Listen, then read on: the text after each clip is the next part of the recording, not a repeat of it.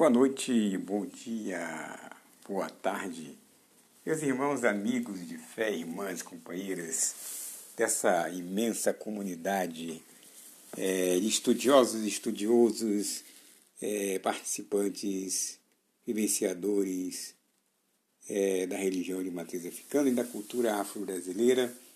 Hoje nós estamos retomando as nossas atividades aqui do podcast de Márcio e vamos, na verdade, trabalhar com a nova perspectiva de uma leitura que expressa um caráter e um sentido muito especial e muito rico para a cultura afro-brasileira, dentro das religiões de matrizes africanas, e especificamente dentro da Umbanda e também os seus desdobramentos no candomblé. Ora, gente, nós hoje estamos aqui iniciando uma proposta de trabalho em que iremos falar da riqueza que expressa e o sentido que converge a nossas forças ancestrais relacionadas diretamente com as entidades, com as forças que vêm do universo da rua. E vamos começar de um lugar muito interessante da rua, Todos aqui já ouviram falar de Exu, se não ouviram falar de Exu, efetivamente já tiveram alguma informação sobre, né, de alguma forma, de alguma maneira. Seja ela de uma forma positiva, seja ela de uma forma negativa, porque Exu, na verdade, dentro de uma perspectiva é, das religiões de matriz africana, tem um papel muito importante. E dentro desta importância, ele traz em si uma dinâmica é, que foi identificada perversamente pelo mundo ocidental, pela cultura ocidental, dominadora, colonizadora, como algo negativo, como algo cruel, como algo extremamente negativo, demoníaco e satânico. Né? Isso, na verdade, toma uma forma extremamente perigosa na leitura desses é, agentes, né? É, da leitura ocidental, europeia. Né? Já em África, efetivamente, na busca né, de uma construção de um controle é, e do conhecimento de uma perspectiva antropológica e científica e religiosa, né, toda a perspectiva da leitura sobre Exu se dá numa pronta identificação com Satanás, com o diabo, com as forças demoníacas uh, que formatam a visão judaico-cristã né, das religiões que marcam a concepção cosmológica, cosmogônica é, das religiões judaico-cristãs. Ora, objetivamente, nós estamos falando de séculos e séculos atrás, passados 500 anos, até um pouco mais, onde esses fatores de ocupação, esses fatores é, de crescimento, de avanço né, das forças hegemônicas europeias, que na verdade saem em busca das riquezas em outros territórios, né, vão se defrontar, vão se encontrar, vão se efetivar dentro de uma perspectiva de dominação. Esses povos tiveram um papel é, de defesa das suas religiões, os povos autóctones encontrados nas suas é, realidades vividas, culturais, expressivas, econômicas, né, sociais. Comunidades inteiras foram devastadas, dominadas pelo poderio daquela que veio a dominar o mundo é, num projeto de expansão de riquezas, de busca de riquezas, que foi o mundo europeu. Ora, e isso não se limitou efetivamente ao movimento de expansão e de dominação, de crescimento dessa perspectiva é, dominadora europeia do ponto de vista de só chegar e tomar as riquezas. Não. A marca que vai efetivamente constituir ainda mais a dominação é a dominação dos povos, é a dominação da cultura, é a dominação daqueles agentes que viviam em território, em seus territórios e que foram efetivamente tirados do seu solo, e os que ficaram foram subjugados ao domínio desses países europeus. Ora, se falarmos de 1500, de 1000 e em diante, nós vamos ter um país que vai formar toda uma perspectiva, aliás, dois países né, que vão formar a perspectiva de dominação do mundo europeu através das navegações, através da escola de Sagres, através do poderio, é, digamos, é, é, náutico que vai se constituir nesses dois países, definido pelas duas coroas, a coroa portuguesa e a coroa espanhola. Nesse primeiro momento, vamos ter esse processo de dominação, mas que vai não crescendo ao longo dos anos e ao longo dos séculos, né? e outros países europeus irão se colocar à frente e adiante desse processo de dominação, principalmente no continente africano. Ora, e não só limitado ao, ao, ao, ao continente africano, mas também nos continentes asiáticos. No continente asiático.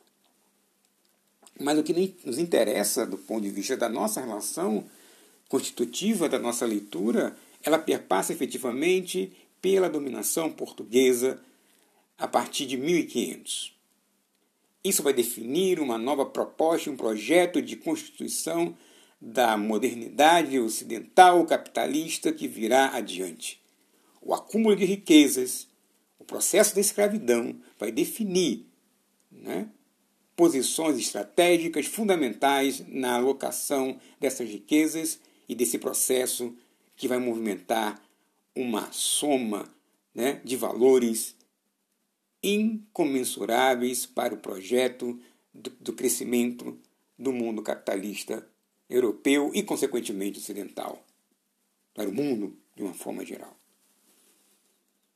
Ora, gente, então por que essa questão de Exu está entrelaçada com essa questão econômica de ocupação africana? Né? Tudo tem um sentido. Por quê? As questões valorativas que marcam essas culturas, que vão sendo encontradas né, pela pela dominação europeia, capitaneada na África a partir de uma perspectiva é, da coroa portuguesa, vai ter infinitamente uma relação com a dinâmica da qual nós vamos trabalhar no dia de hoje. E, para tanto, nós vamos resgatar, obviamente, todo o processo da diáspora africana dentro do processo da escravidão, que vai marcar, como diz Paul Gilroy, né, o Atlântico Negro. Ora, do processo de descobrimento, entre aspas, desse território, né, é, aqui nas Américas, a coroa portuguesa vai efetivamente ter uma fatia muito importante nesse processo, que essa fatia nós vamos chamar de, de Brasil, esse território de uma população também indígena, que eles vão chamar de índios, né? mas de uma população autônoma, né, de várias etnias, de vários povos, de várias comunidades que formavam né, uma estrutura de vida, um, um, uma forma de viver diferenciada, autônoma, própria de cada é, cultura que aqui se encontrava, né, esbarrou com a dinâmica, ou, ou melhor, foram né, efetivamente é, é, tratados, né? Como seres sem inteligência, como seres que precisavam ter uma orientação espiritual, enfim, né, todo um projeto de destruição de uma cultura, de povos, de pensamentos, de língua, de forma de viver, foram efetuadas pela, pela, por Portugal e os seus agentes de dominação na ocupação territorial brasileira. E pela não possibilidade ou por uma escolha estratégica né, uh, de, uma, de um contingente referi, referido à, à Igreja Católica, no início da ocupação territorial brasileira por Portugal, nós já sabemos isso na história, que os jesuítas têm um, terão um papel primordial no processo de ocupação territorial brasileira e uma forma de dominação e de amortecimento e de conversão né, de grandes setores populacionais aqui encontrados para a religião católica. Os aldeamentos, as aldeias, né, que se formaram desde o século XV, século XVI até o século XVIII, né, quando os jesuítas foram expulsos do Brasil, né, nós vamos ter aí quase 200 anos de uma tremenda imposição dos valores religiosos que efetivamente marcam a, o processo é, organizativo da, a, do mundo europeu através de Portugal, através da Igreja Católica Apostólica Romana. Estamos chegando lá. Yeshua está abrindo os caminhos para a minha fala no Barijó. Mas não é somente dele que eu vou falar no dia de hoje. O que expressa o sentido da minha fala em Yeshua está justamente no posterior a todo esse processo de encontros que efetivamente vão ser dados no momento em que a população, né, o grande contingente do território africano, principalmente nas, nas regiões que nós chamamos hoje de Urubá, né, que nós chamamos hoje do, na, da, do país chamado Nigéria e do Benin, né, também no extremo, é, quase no extremo sul é, do continente africano, hoje o que nós chamamos de Angola, e do outro lado Moçambique, e outros países que estão hoje aí formados, mas que na época não eram países, eram nações indígenas, eram nações é, africanas, com as suas culturas, seus valores, seu tipo de organização, que também foram invadidos, foram destruídos, foram espoliados pela coroa portuguesa. Objetivamente, esse tráfico negreiro, que vai marcar todo o processo da escravidão, por mais de 300 anos, vão trazer corações e mentes e corpos para ocupar a saga de construção de um processo de dominação econômica, cultural, política e social em território brasileiro.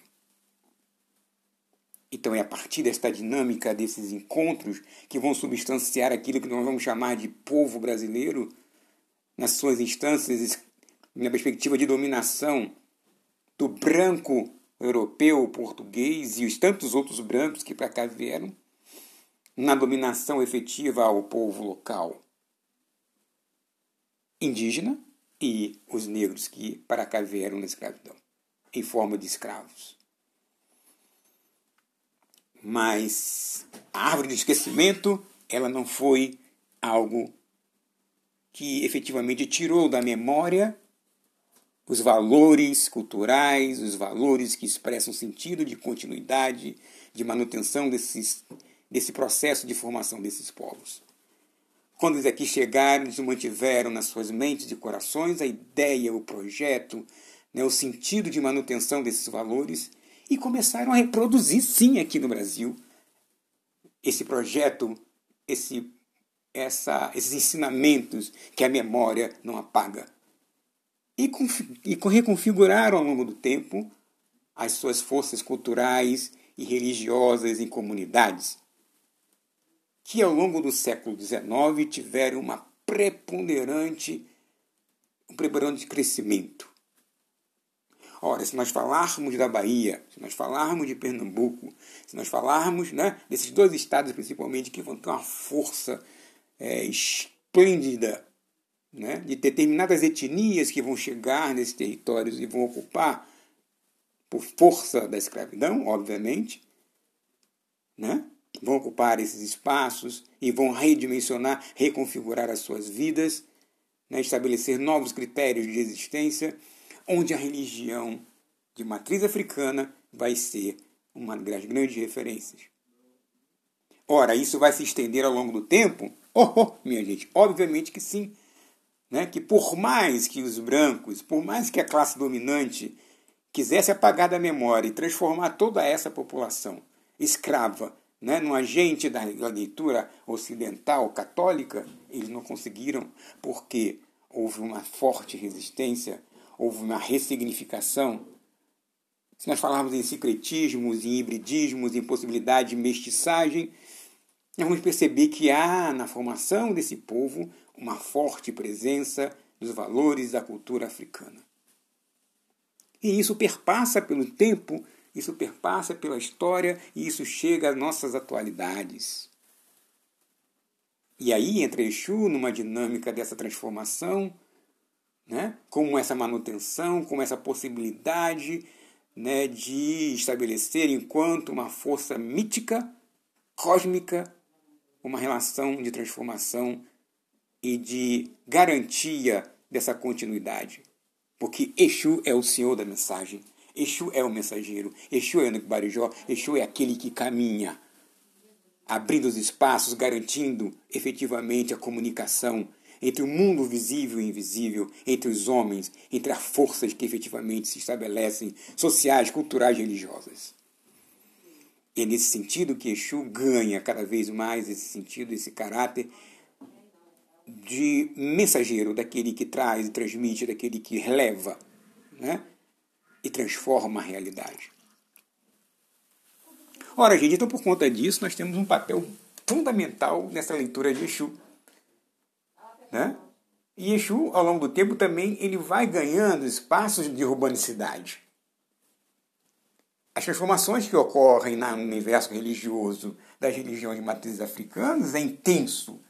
São movimentos do candomblé, que depois transfiguram na Umbanda, na Quimbanda, na relação sul-norte, sudeste tem uma referência muito forte na relação da religião de matriz africana, é onde nasce a Umbanda, e quando nasce a Umbanda, Exu vai ganhando uma, toda uma dinâmica é, de aceitação e também de negação, mas vai se transformando em uma força extremamente é, acoplada à dinâmica de que Exu tem enquanto um orixá né?